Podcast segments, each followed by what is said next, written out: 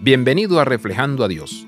No lo sé, pregúntale a, ellos deben saberlo, ya sea alguien con grandes estudios o cualquier ser humano que parezca tener una mente llena de conocimientos, la mayoría de nosotros conocemos a alguien que parece saberlo todo. Lo malo no es tener conocimiento, sino cómo lo hacemos evidente. Si somos nuestro propio admirador, entonces nos convertimos en un todo. Sin embargo, si vestimos con humildad la inteligencia que Dios nos ha dado, nuestra validez se encuentra en el poder de Cristo, no en nuestra propia debilidad. El apóstol Pablo conocía esa humildad. Pablo era probablemente una de esas personas que te dice, pregúntale a, cuando surgía una pregunta.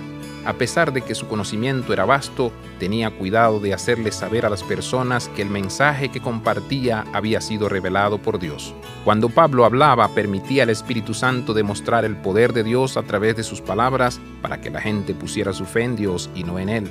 No todos son una enciclopedia andante, sin embargo, nuestras palabras van acompañadas de una sensación de poder cuando las pronunciamos. ¿Qué poder inspiran tus pensamientos? Decidámonos juntos a dejar que nuestras palabras sean alimentadas por medios santos y no por los nuestros. Abraza la vida de santidad. Visita reflejandoadios.com.